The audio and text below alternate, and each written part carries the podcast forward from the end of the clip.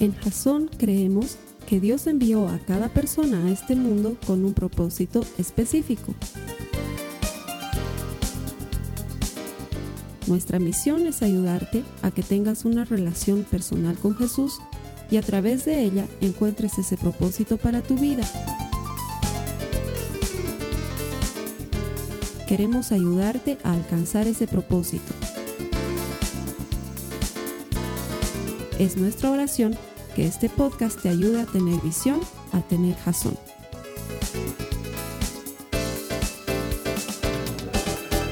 Quiero darte la bienvenida a los servicios semanales que Jason pone a tu disposición en internet a través de nuestra página web www.jason.info. A todas las personas de tantos lugares en Latinoamérica y literalmente en el mundo viéndonos en este momento, quiero bendecir sus vidas, agradecerles por tomarse un tiempo para buscar la palabra de Dios. Podrías estar perdiendo tu tiempo en internet y haciendo otras cosas o quizás trabajando, no sé y decides buscar algo de Dios, decides buscar la palabra de Dios, este es un lugar seguro para hacer eso. Cuando hemos creado nuestros servicios de Internet, lo hemos hecho específicamente para aquellas personas que no pueden asistir a la iglesia o que no quieren asistir a la iglesia porque han tenido una amarga experiencia con alguna persona que les ha hecho sentir mal, o probablemente alguien que no se anima a acercarse a los cristianos, pero sí quiere conocer un poco más de Jesús. Sea cual fuera tu caso, ya sea que estés buscando más de la palabra de Dios o que estés aquí por casualidad, entre comillas, quiero darte la bienvenida. Nosotros no creemos en las casualidades, creemos que Dios tiene un mensaje especial para ti. Nuestro deseo es ayudarte a desarrollar una relación personal con Jesús para que te transformes en un auténtico seguidor de Jesucristo, un verdadero discípulo de Él. Y esto que hacemos lo hacemos convencidos de que todo el que encuentra a Dios encuentra vida. Nuestro deseo es que encuentres vida en la palabra de Dios. Así que gracias por conectarte y bienvenido a Jason. A las personas que vienen aquí todos los domingos, gracias una vez más. Les digo lo que siempre les digo cada domingo, pero lo que creo que es verdad. La Biblia promete que Dios es galardonador de los que le buscan.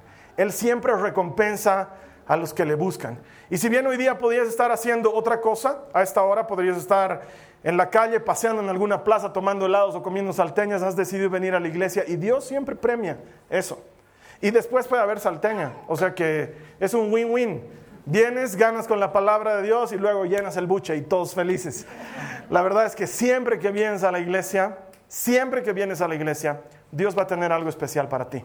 Puedes no venir, pero siempre que vienes, Dios va a hacer algo especial para tu vida. Así que te doy la bienvenida, te doy gracias por elegir estar aquí los domingos con nosotros. Vamos a cerrar esta serie que hemos estado manejando las últimas cinco semanas, esta serie que se llama ¿Quién crees que eres? Y ya les decía las anteriores semanas, no es quién crees que eres en, un tono agresivo o, o increpante, sino más bien es quién crees que eres buscando ayudarte a desarrollar identidad, porque muchos de nosotros tenemos un serio problema de identidad. Y aprendíamos como parte central de la serie que cuando sabes quién eres, sabes lo que tienes que hacer. Cuando sabes quién eres, sabes lo que tienes que hacer la idea de, esta serie ha sido ayudarte a encontrar identidad en Dios, porque muchos de nosotros hemos adquirido identidad de lo que nos dicen los demás, o de lo que nos han calificado en algún momento, o de algún error que hemos cometido en la vida y que nos ha llevado a etiquetarnos de alguna manera. Pero Dios, Dios dice algo distinto de ti. Él primero nos decía que somos embajadores. Eres embajador de Cristo. Donde quiera que vayas, le representas. Para bien o para mal, le representas. Y por eso es que muchos de nosotros le hacemos quedar mal a Jesús cuando nos comportamos como malos embajadores de Cristo. Y alguna vez les he compartido lo que decía Mahatma Gandhi. Decía, me gusta su Cristo, pero no me gustan sus cristianos. Y es que muchas veces somos malos embajadores de Cristo, pero quiero que sepas que la Biblia dice que eres embajador de Él. Donde vayas, le representas. Eres el más alto funcionario del reino de los cielos representando a Cristo aquí en la tierra. Eso es lo primero que aprendimos. Lo segundo que aprendimos es que somos obra maestra, que Dios nos ha escrito como una hermosa poesía con su puño y con su letra, y que quiere hacer cosas maravillosas por medio tuyo, que no importa lo que te hayan dicho antes, que te hayan dicho inútil, tonto, feo, gordo, que no has nacido para esto, no importa, Dios dice que sí, que tienes un propósito, que eres una obra en perfeccionamiento, que Él está perfeccionándote hasta el día que se encuentre contigo, eres una obra maestra. La tercera semana aprendíamos que somos más que vencedores, que nada puede separarnos del amor de Cristo. Aunque a veces parece que sí, aunque a veces parece que los problemas quisieran separarnos del amor de Cristo, a veces parecieran que las deudas, la enfermedad, las dificultades, el peligro, la muerte nos quisieran separar del amor de Cristo, Pablo nos enseñaba que ninguna cosa creada podrá separarnos jamás del amor que tenemos en Dios a través de Cristo Jesús, Señor nuestro, y que Él nos ha hecho más que vencedores. Eso no quiere decir que la vida va a ser fácil, eso quiere decir que en el mundo hay aflicción, pero aunque hay aflicción, nosotros estamos de la mano del que ha vencido el mundo. Y la semana pasada aprendíamos que somos sal y luz de este mundo, sal para preservar, para sazonar, para darle sabor a un mundo que está perdiendo todo, que está pudriendo todo, que lo está arruinando todo, para ir con nuestra sal y esparcirla como algo valioso para preservar los valores, para preservar los principios de Dios, para preservar aquellas cosas que el enemigo está tratando de quitarnos, para darle sabor a este mundo tan tan sin gracia, tan desabrido, tan tan barato, donde todo ahora está al alcance, al alcance de la mano, donde las cosas ya no tienen gran valor, para darle valor a esas cosas, porque somos sal de este mundo. Y si la sal pierde su sabor, no sirve para nada, dice Jesús. Y luego nos decía que somos luz del mundo. Nadie enciende una lámpara para esconderla debajo de su cama, sino que la pone en el lugar más alto para que alumbre a todos los que entran en la habitación. Así sea su luz, dice Jesús. Y nosotros somos los llamados a salir e iluminar este mundo. Entonces, no eres cualquier persona. Según Dios, eres una persona con una función muy importante, porque te ha diseñado para representarlo de una manera hermosa, para que venzas en tus dificultades y ayudes a este mundo a ser un lugar mejor. Y aunque nosotros sabemos que el mundo pasará, porque pasará, en tanto nosotros estemos aquí, nuestra responsabilidad es hacerlo mucho mejor con el Evangelio de Jesús. Y por eso hoy vamos a hablar del último tema de quién crees ¿Qué eres? Entonces te hago una pequeña pregunta. Cuando escuchas la palabra cristiano, ¿qué se viene a tu mente? A ver, pensa un ratito. Escuchas cristiano, ¿qué es lo primero que se viene a tu mente? Quizás alguno de ustedes piense y diga, bueno, yo escucho cristiano y me imagino a un hermano de la iglesia, ¿no? Un hermano típico que viene los domingos y probablemente hace algunas otras cosas más en la iglesia. Pero tengo que decirte con mucha honestidad que eso depende mucho del punto de vista. Tal vez esa sea tu perspectiva, no lo sé. Tal vez otra persona diría, cada vez que escucho cristiano, pienso en un grupo de imbéciles que hacen sentir mal a los demás y que los juzgan y que los critican y que no se juntan con los demás porque ser del mundo es un virus contagioso. O tal vez alguien diga, no, para mí ser cristiano, o la palabra cristiano más bien me habla de alguien que sigue a Jesús y que, y que ama como Jesús y que perdona como Jesús y, que acoge a otros como Jesús y trata de ser como Jesús. O tal vez otro diga, cristiano, a mí me suena a, no sé, algo aburrido porque, porque no cantan, no bailan, no van a fiestas, no beben, se reproducen por gajos, o sea, eh, todo lo divertido está prohibido. y además que no se ponen de acuerdo en lo que creen, es más, no se ponen de acuerdo entre ellos. Y probablemente tu definición de cristiano encaje en algunas de las que he dicho antes. Tal vez si escuchas cristiano, lo primero que pienses es en Cristiano Ronaldo y ahí tengo que decirte que todo mal, todo mal contigo. Esa no es la idea. Pero eh, si vamos un poco a, la Biblia, vamos a ver que Jesús nunca pretendió que fuésemos cristianos. No sé si has leído eso en los evangelios. No tengo nada en contra del término, de hecho, lo uso con frecuencia. Es más, cuando me preguntan si soy cristiano, digo que claro que lo soy. Pero si te das cuenta, Jesús nunca nos llamó a ser cristianos. Es más, la primera vez que nos dijeron cristianos, lo hicieron unos paganos de Antioquía para burlarse de nosotros. De hecho, utilizaron un término en griego que eh, se pronuncia cristianus. Cristianus, que es un término peyorativo, una burla para decir, eres un imitador, eres, un, eh, eres un, una copia de Cristo, eres un imitador de Cristo como burla. Y a los cristianos les pareció en un inicio fantástico y dijeron, sí, somos una copia de Cristo. Es que ustedes son Cristos chiquititos, sí, Sí, nos copiamos de él, queremos vivir como él. Y lo que en un principio era un insulto, lo tomamos como algo que nos identifica. Pero, pero eso pasó mucho tiempo después.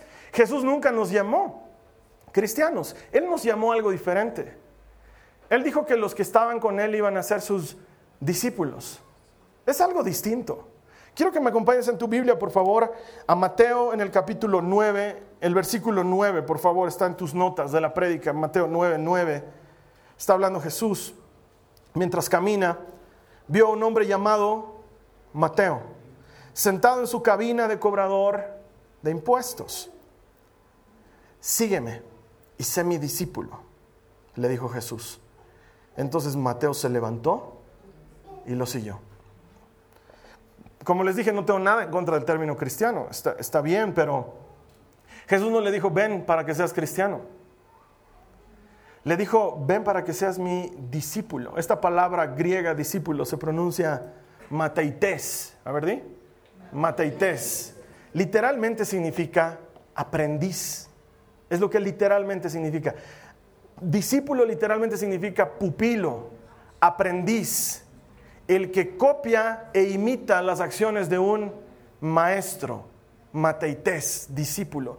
Cuando Jesús se le acerca a Mateo le dice, quiero que seas discípulo, no quiero que seas solo simpatizante.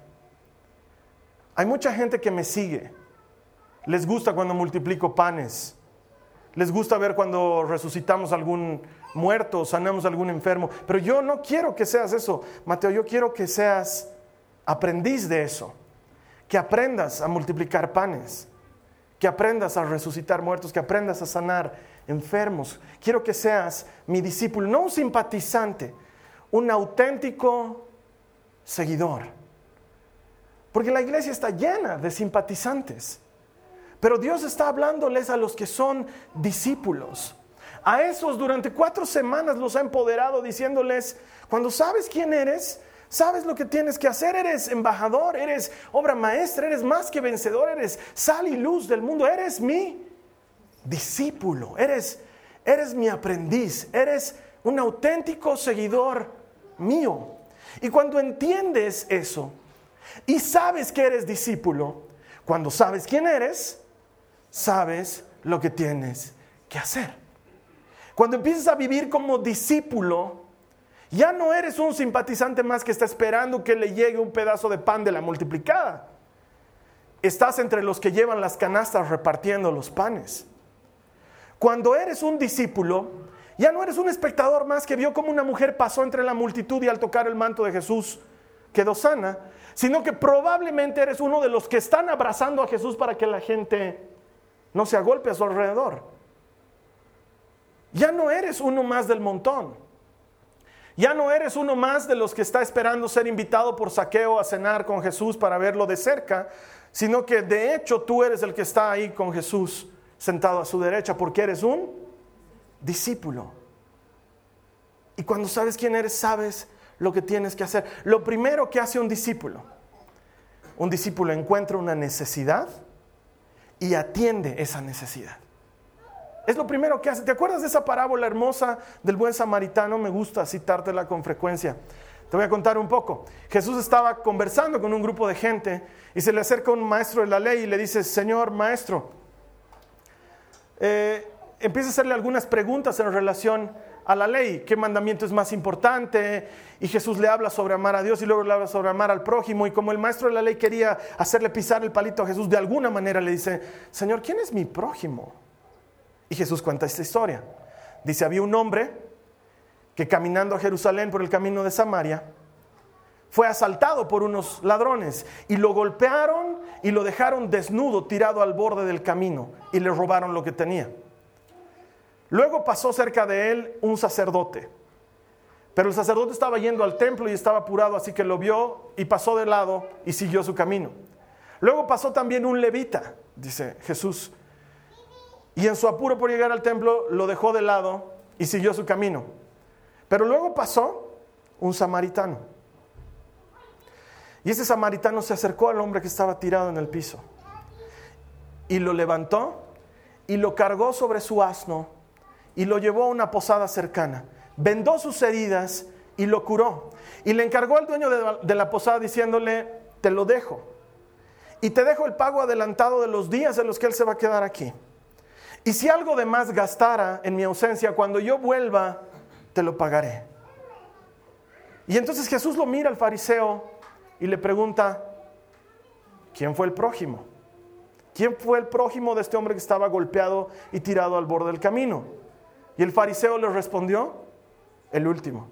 El último fue su prójimo. Y mira lo que dice el verso 37 del capítulo 10 de Lucas, terminando esta parábola. El hombre contestó el que mostró compasión. Entonces Jesús le dijo, así es. Ahora ve y haz tú lo mismo. Un discípulo encuentra una necesidad y la cubre. Y según esta parábola podríamos imaginarnos que el samaritano no era tan discípulo como el sacerdote o el levita. Si sabes un poco de la Biblia, el sacerdote era un descendiente directo de Moisés. Descendiente directo de Moisés. Moisés y Aarón eran sacerdotes por familia, por linaje. Y todos los demás hijos de Leví, de la tribu de los levitas, parientes de Moisés, primos de Moisés, eran los encargados de administrar las cosas del templo. Ellos llevaban los utensilios, ellos cargaban el pacto de la alianza, ellos armaban y desarmaban el tabernáculo de reuniones y nadie más podía hacer esto. Era un oficio sagrado y especial, confiado a una tribu en especial. Y cualquiera podría imaginar que un sacerdote un levita es un auténtico seguidor. Pero ellos estaban yendo a hacer sus cosas. Estaban ocupados en las cosas de Dios y no estaban ocupados en lo que un discípulo se ocupa. Un discípulo encuentra una necesidad y atiende esa necesidad. Un discípulo ve una necesidad y se hace cargo de la necesidad. No pasa de largo por la necesidad, sino que se hace cargo de esa necesidad. Y el samaritano que era un paria, era alguien a quien los judíos no le hablaban porque era medio judío, medio no judío, medio traidor, medio seguidor de Dios, medio seguidor de otros dioses, medio no te queremos. No se hablaban con los samaritanos. Ese samaritano actuó como discípulo. Encontró una necesidad y la atendió, tal como haría Jesús. Porque eso es lo que es un discípulo, es un auténtico seguidor de Cristo. Hace lo que Cristo hace, ama como Cristo ama, perdona como Cristo perdona, atiende como Cristo atiende. Y yo estoy seguro que Cristo hubiera atendido al hombre tirado al borde del camino y el discípulo, el discípulo hace eso. Entonces tú como discípulo encuentras una necesidad y la atiendes. Ves a alguien necesitado y oras con esa persona. Ves a alguien que necesita apoyo y ayuda y te ofreces a ir a su encuentro y darle soporte y darle ayuda. No esperas que lo haga alguien más. No le traes la tarea al pastor y le dices he conseguido unas personas necesitadas para que vayas y las atiendas. Las atiendes tú. Oras por ellas, las bendices. ¿Por qué? Porque eres embajador de Cristo. Le representas. Eres su obra maestra. Lo vas a hacer bien. Vas a poder. Eres más que vencedor. No hay un problema tan grande que pueda derrotarte. Eres sal y luz del mundo. Tienes que ir a sazonar lo que está faltando. Eres su discípulo. Vas y atiendes la necesidad que tú has encontrado. Porque es lo que Jesús hacía. Le traen un hombre enfermo y Jesús se hace cargo del enfermo y lo sana. Encuentra una multitud que no tiene que comer y Jesús se hace cargo de alimentarlos. Encuentra unos niños y dice, déjenlos que vengan y se hace cargo de los niños. Cada vez que encuentras una necesidad, la atiendes. ¿Por qué? Porque eres un discípulo. Y cuando sabes quién eres, sabes lo que tienes que hacer, atiendes esa necesidad. Es lo que pasa en la iglesia.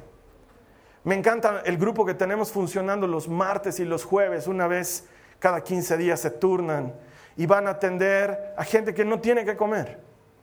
Encontraron una necesidad y empezaron a atenderla. ¿Quién los ha nombrado para que hagan eso? Jesucristo. Él les ha dicho, ustedes son embajadores, vayan y hagan. Ellos encontraron una necesidad y empezaron a atenderla. Y cada semana van y reparten alimento al que lo necesita. Le comparten de la Biblia, le predican a Jesucristo. No, van y los aman. Punto. Pero hermano, cuando vamos a contender ardientemente por el Evangelio de la fe, cuando esas personas estén con la barriga llena, cuando no tengan frío, cuando sientan que alguien los ama, cuando nos pregunten por qué están haciendo esto por nosotros. Ahí les vamos a decir por qué. Mientras tanto, vemos una necesidad y la atendemos. O como el grupo de matrimonios. Como en toda iglesia hay problemas entre los esposos y las esposas. O generalmente nos llenamos de gente que viene con problemas de afuera. Y teníamos que atender a matrimonios y no me daba abasto. Y aparecen unos hermanos y me dicen, Carlos Alberto, nosotros queremos hacerlo. Queremos hacernos cargo. Ven una necesidad y la atienden. Porque eso es lo que hace un discípulo. Encuentra una necesidad y la atiende. Encontramos que hay gente que vive colgada del Internet que desde que despiertan encienden su celular y lo primero que hacen es ver Facebook y estar horas ahí y no salen de ese mundo y necesitan ayuda. Y alguien encuentra esa necesidad y me dice, Carlos Alberto, haremos una iglesia en línea y pondremos nuestras prédicas en internet y nos meteremos en Facebook y empezaremos a bombardearlos con mensajes. Y quién sabe, de entre todos esos peces, alguno empieza a agarrar nuestro anzuelo y se acerca a Jesucristo. Porque cuando uno es un discípulo, encuentra una necesidad y la atiende. Te quiero contar algo que me ha partido el corazón de alegría en muchos pedazos. Hace unas semanas atrás, nosotros tenemos nuestro ministerio de niños. Es dirigido por dos mujeres preciosas. Una de ellas se llama Carola y la otra se llama Ingrid. Y tienen varias necesidades, están eh, atendiendo a, nuestros hijos, enseñándoles en la palabra de Dios y haciendo un trabajo esforzado cada fin de semana. Y si te soy sincero, hemos intentado muchos años tener un servicio de niños. Y lo poníamos a, la disposición de la gente y buscábamos voluntarios. Y habían voluntarios, pero querían hacerse cargo una vez al mes porque no querían perderse las prédicas. y se nos hacía siempre un problema. Entonces un día decidimos poner un aviso en el periódico y contratar a una persona y pagarle porque se dedique a la escuela dominical. Hicimos eso. Atendió nuestro aviso Carola, una de las señoras que trabaja con nosotros. Y unas semanas atrás, la Carly, mi esposa que me está ayudando, está trabajando como asistente a mí en la iglesia, se reunió con las profesoras para conocer sus necesidades y atenderlas en lo que pueda hacerles falta en el Ministerio de Niños.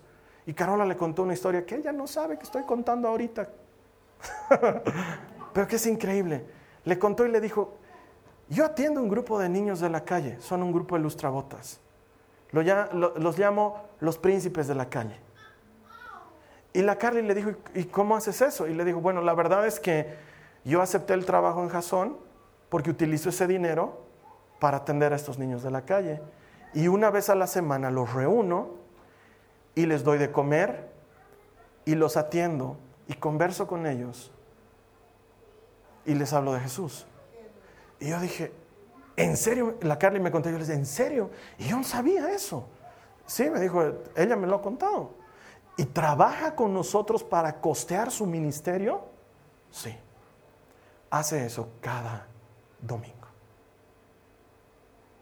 Porque cuando eres un discípulo, encuentras una necesidad y la atiendes. Te das formas de atender la necesidad. No le echas la culpa a alguien más y dices, oh, yo quisiera atender niños, pero no tengo recursos.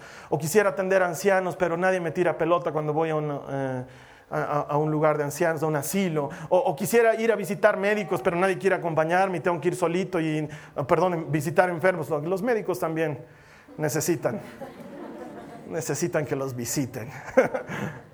No, no pones pretextos. Simplemente vas y atiendes la necesidad. ¿Por qué?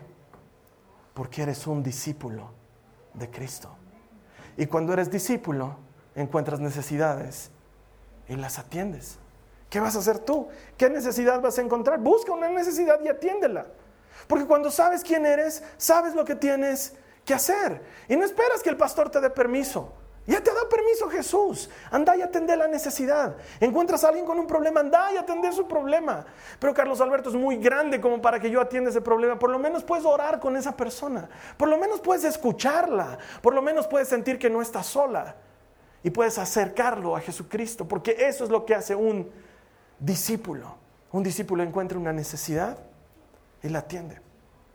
Un discípulo encuentra un dolor y lo sana. Un discípulo encuentra un dolor y lo sana. quiero que me acompañes a Mateo en el capítulo 9, los versos 35 y 36, por favor. Dice Jesús recorrió todas las ciudades y aldeas de esa región, enseñando en las sinagogas y anunciando la buena noticia acerca del reino. Y sanaba toda clase de enfermedades y dolencias. Cuando vio a las multitudes, les tuvo compasión, porque estaban confundidas y desamparadas como ovejas sin pastor. No eran solo enfermedades físicas, era, dice que toda clase de enfermedad y dolencia, todo tipo de enfermedad y dolencia. Porque sabes que hay personas que no están enfermas físicamente, pero están enfermas del alma. Estoy seguro que conoces un par de esas personas. Muchos de nosotros trabajamos con una de esas personas que nos hace la vida miserable porque su vida es miserable. Nos amarga la vida porque su vida es amarga. Y dice que Jesús tuvo compasión de esa gente, porque andaban como ovejas sin pastor. Y no nos pasa eso cada día. No vemos cada día personas con necesidad que no tienen pastor, no tienen quien se ocupe de ellas, porque el pastor no es el que predica los domingos, el pastor es el que cuida las ovejas. Y un discípulo encuentra un dolor y lo sana. No solo el dolor físico, el dolor de esta mujer adúltera que está tirada a los pies de Jesús esperando que le llegue una pedrada en cualquier momento. ¿Qué hace Jesús? La ayuda a ponerse de pie, mirándole a los ojos le pregunta, mujer, ¿dónde están los que querían apedrearte? Se marcharon, se fueron. Nadie te condena. Y la mujer mira a su alrededor y dice, no, Señor, nadie me condena. Y Jesús le dice, yo tampoco. Y le sana una vida lastimada. Porque no me imagino que esa chica haya comenzado a ser prostituta porque quiso. ¿Y qué hago hoy día? Ah, venderé mi cuerpo. No creo que haya sido así. No creo que haya comenzado de esa manera. Y Jesús va y atiende ese dolor, va y atiende esa necesidad, se ocupa de esa persona, se ocupa de saqueo. Podía haberlo pasado de largo, finalmente era chiquitito. Finalmente está trepado en un árbol. Jesús podía haber mirado y haberle dicho hola y seguir por delante, pero no. Jesús estaba interesado en sanar el corazón de saqueo, porque cuando eres discípulo vas a encontrar un dolor y vas a sanar ese dolor. Vas a hacer algo por ese dolor. Y entonces saqueo está tan feliz porque su corazón ahora está sano que dice, Señor, voy a devolver todo lo que he robado. Y Jesús no se atora y le dice, ¿has robado? ¿En qué casa estamos comiendo? No. Jesús lo mira con alegría y Saqueo le dice, sí, sí, sí, al que le haya robado le voy a devolver cuatro veces más. Tanto había robado el hombrecito que tenía para devolver cuatro veces. Y Jesús con alegría dice, en esta casa hay un hijo de Abraham. El Hijo del Hombre ha venido a buscar y a salvar lo que se había perdido y sana corazones, como el corazón de Pedro. Después de haber negado tres veces a Jesús, haber vociferado en contra de Jesús y haber hablado hasta groserías y palabrotas y maldecir, se encuentra con Jesús al borde de un lago y están desayunando y, Jesús lo abraza y le dice, Jesús, o Pedro, ¿me amas? Y Pedro está triste porque porque se ha dado cuenta que no lo ama tanto como pensaba, porque estaba dispuesto a dar su vida hasta que le dio miedo. Y entonces le dice, muy triste Señor, tú lo sabes todo. Tú sabes que te quiero. Y aún así Jesús sana su corazón y le dice, todavía hay campo para ti si estás dispuesto a cuidar mis ovejas. Todavía tengo trabajo para ti si estás dispuesto a dejar de lado la negación y seguir adelante y que hagamos algo importante juntos. Jesús encuentra una necesidad y lo atiende. Jesús encuentra un dolor y lo sana. Los discípulos hacemos eso. Tengo que confesarte algo. Yo he tenido que aprender a tener corazón de pastor. No viene de fábrica. Es la verdad, tengo que decir, no viene de fábrica. Es más, aún hoy todavía tengo que lidiar con mi corazón de no pastor, porque hay gente que viene y me cuenta por decimoséptima vez el mismo problema. Yo tengo ganas de matarlos. Digo, Señor, ¿por qué estoy metido en este pozo profundo? Ilumínalo, elimínalo, sácalo de mi presencia. Padre, llévatelo a la tuya, Señor. Porque llega un rato en que eh, les, estoy contando la verdad. He tenido que aprender a desarrollar corazón de pastor, paciencia con la gente, habilidad para escuchar. Es algo que no, no, no venía de fábrica. No pasa lo mismo con mi esposa. La Carly ha nacido para eso. Si no has hablado con ella, te estás perdiendo de algo. Es increíble, pero llama X hermano o X hermana y Carlos Alberto, no sé si puedo ir a visitarlos a la casa para charlar y yo agarro el auricular y la miro a la Carly y la Carly me mira con cara de... Entonces sí, hermano, puedes venir, te voy a estar esperando. Y viene y empieza a charlarnos y la Carly lo atiende, le entiende llora con ellos, les da consejo. Yo tomo notas, aprendo en el proceso. Es lo que hace un discípulo. Atiendes a la gente, te condueles cuando algo les duele. No dices, ay, pobrecito, sino que tienes compasión, como Jesús, y haces algo al respecto. Y lo buscas una segunda vez y lo visitas una tercera vez y tratas de sanar esa herida. Y quizás me digas, Carlos Alberto es el Señor el que la sana. Claro que sí, por la mano de su embajador, por la mano de su discípulo. Jesús quiere llegar, pero quiere usar tus manos. Jesús quiere llegar, pero quiere usar tu oído. Quiere atender ese dolor y sanarlo. Y por eso te ha puesto a ti cerca de ese enfermo. Y hay personas que me dicen, no sé, Carlos Alberto, ¿por qué me persiguen los que tienen problemas? ¿No será porque eres embajador de Cristo? ¿No será porque eres discípulo y Jesús está esperando que sanes esa herida? ¿Que vendes esa lastimadura? ¿Que restaures al que ha caído? ¿No será por eso? Porque qué raro que te persigan los que tienen problemas.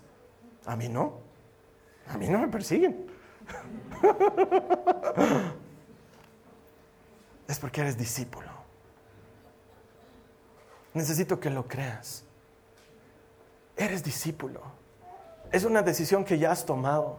Tú sabes que la has tomado. Sabes que has decidido seguir a Jesús. Sabes que no vienes por simpatía a la iglesia. Porque si fuera así ya hubieras dejado de venir. Sabes que te conmueve hacer algo por Él. Porque ya no eres más un asistente, eres un auténtico seguidor de Cristo. Busca una persona dolida y ora por ella. Busca una persona sola y acompáñala. Haz vida de fe con esa persona. Incluíte en su vida para incluirla en la tuya. Ayúdale a encontrar su propósito. Es lo que hacen los discípulos.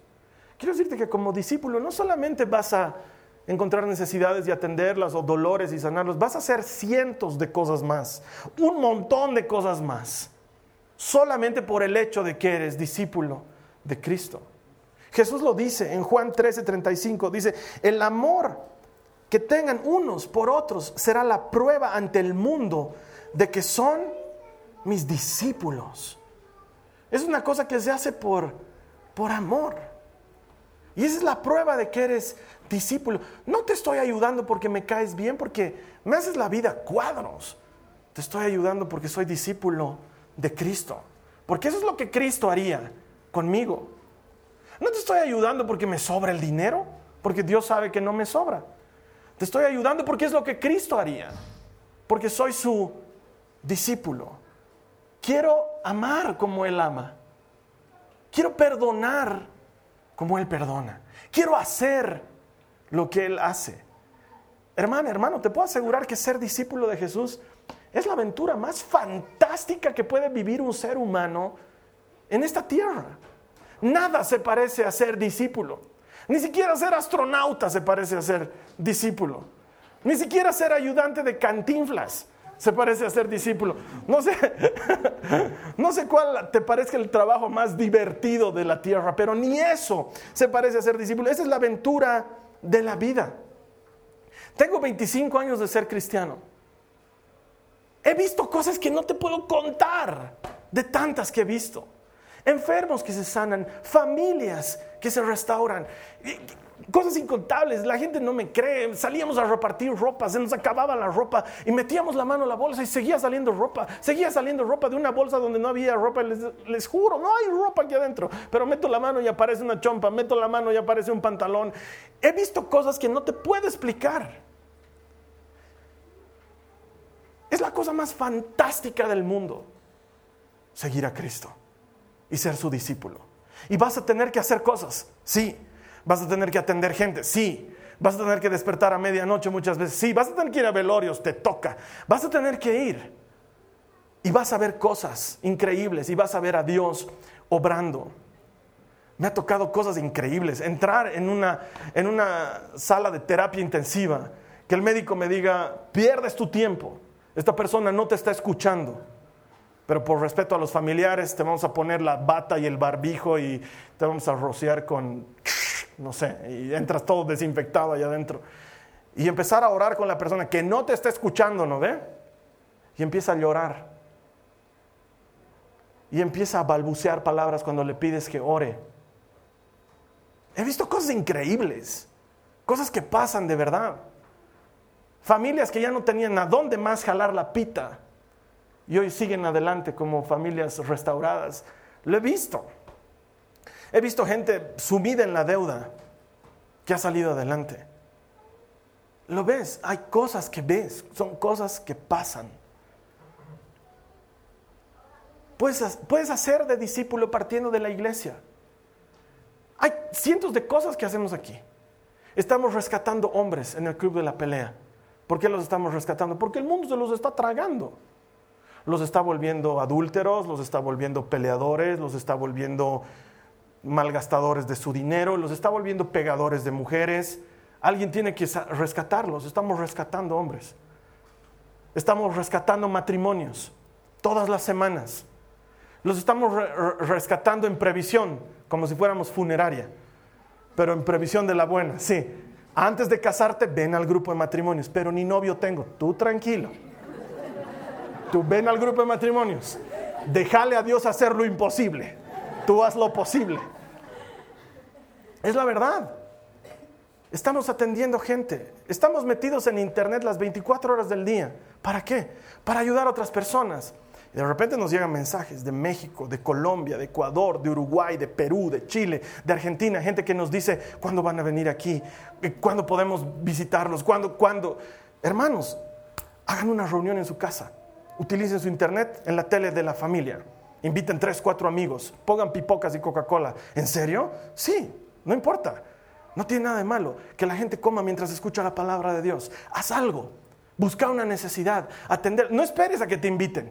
No esperes a que alguien venga y te diga, hermano, ¿quieres ayudarnos con el ministerio de la misericordia? Nadie te va a invitar. Métete tú, averigua qué puedes hacer, involucrate, porque como discípulo vas a tener que hacer muchas cosas, pero vas a experimentar cosas que no han experimentado otros. La gente, la gente va a decir que te has vuelto loco. Mucho está yendo a su iglesia desde que ha empezado a ir donde esos Jasón, Halción, Jason, Calzón. se ha vuelto loco. Se ha vuelto loca. Vive hablando de eso. Anda orando en las tardes, que en intercesión, que en el grupo de matrimonios, que en el grupo de señas. La gente va a decir que te has vuelto loco. Yo voy a decir que te has involucrado en la iglesia. Pero Jesús va a decir, ese es mi discípulo. Está haciendo lo que yo hago. Está amando como yo amo. Está perdonando como yo perdono. Porque cuando sabes quién eres, sabes lo que tienes que hacer. Eres embajador de Cristo. Su obra maestra más que vencedor. Nada puede separarte de su amor. Sal y luz del mundo. Un auténtico seguidor de Jesucristo. De esos Jesús dice en Juan 10, 27. Mis ovejas escuchan mi voz. Yo las conozco y ellas me siguen. Jesús le dio una promesa a los suyos, les dijo, me estoy yendo a prepararles un lugar en la casa de mi Padre. Y les digo esto porque es verdad, si no fuera así, no se los diría. Pero si se los digo es para que tengan esperanzas en mí, para que allí donde esté yo, estén también ustedes conmigo. Ese sí es el destino por defecto para los que somos discípulos de Cristo. Es algo de lo que uno no debe avergonzarse, es algo que uno puede llevar como una bandera, porque eres embajador del más alto reino que existe. Eres obra maestra del mejor artista que pueda existir. Eres más que vencedor de aquel que vence todas las batallas. Eres sal y luz de aquel que sabe alumbrar y aquel que sabe sazonar. Eres un auténtico seguidor de Cristo. Cualquiera puede ser cristiano, pero no todos son discípulos. Cualquiera puede autodenominarse cristiano y poner un sticker en su auto y cargar una Biblia, pero no todos son discípulos. Dios dice que tú eres su discípulo. ¿Qué vas a hacer tú al respecto? Porque cuando sabes quién eres, sabes lo que tienes que hacer. Vamos a cerrar nuestros ojos, vamos a orar. Cierra tus ojos conmigo ahí donde estás conectado. Te invito a que cierres tus ojos. Por más raro que parezca, aunque estés frente al televisor o frente al monitor de tu, de tu computadora, cierra los ojos, ora, habla con Dios. Dios está a tu lado en este momento. Te voy a invitar a que hables con Él y hagas esta oración en la que yo te voy a guiar. Si es tu deseo reafirmarte como un discípulo de Cristo, te invito a que hagas esta oración conmigo en voz audible. Dile al Señor Jesús, Señor, te doy gracias por tan buen llamado, por tan alto oficio, por tan maravillosa responsabilidad. Quiero ir un paso más allá. No solo ser cristiano, no solo ser un imitador tuyo, quiero ser un discípulo, un auténtico seguidor, que ama como tú amas, que perdona como tú perdonas, que hace lo que tú haces. Y según tu promesa, puede hacer cosas mayores. Usa mis manos, usa mi mente, usa mis labios, mi voz, mis pies. Llévame, Señor, a donde hay dolor, llévame a donde hay necesidad, llévame a donde hace falta luz, llévame a donde se necesita un discípulo. Ayúdame a ayudar a otros, como tú lo harías. Gracias Jesús. No lo merezco. No es porque soy bueno, es porque tú eres bueno. Acepto tu bondad en mi vida. Gracias Señor Jesús. Amén. Amén.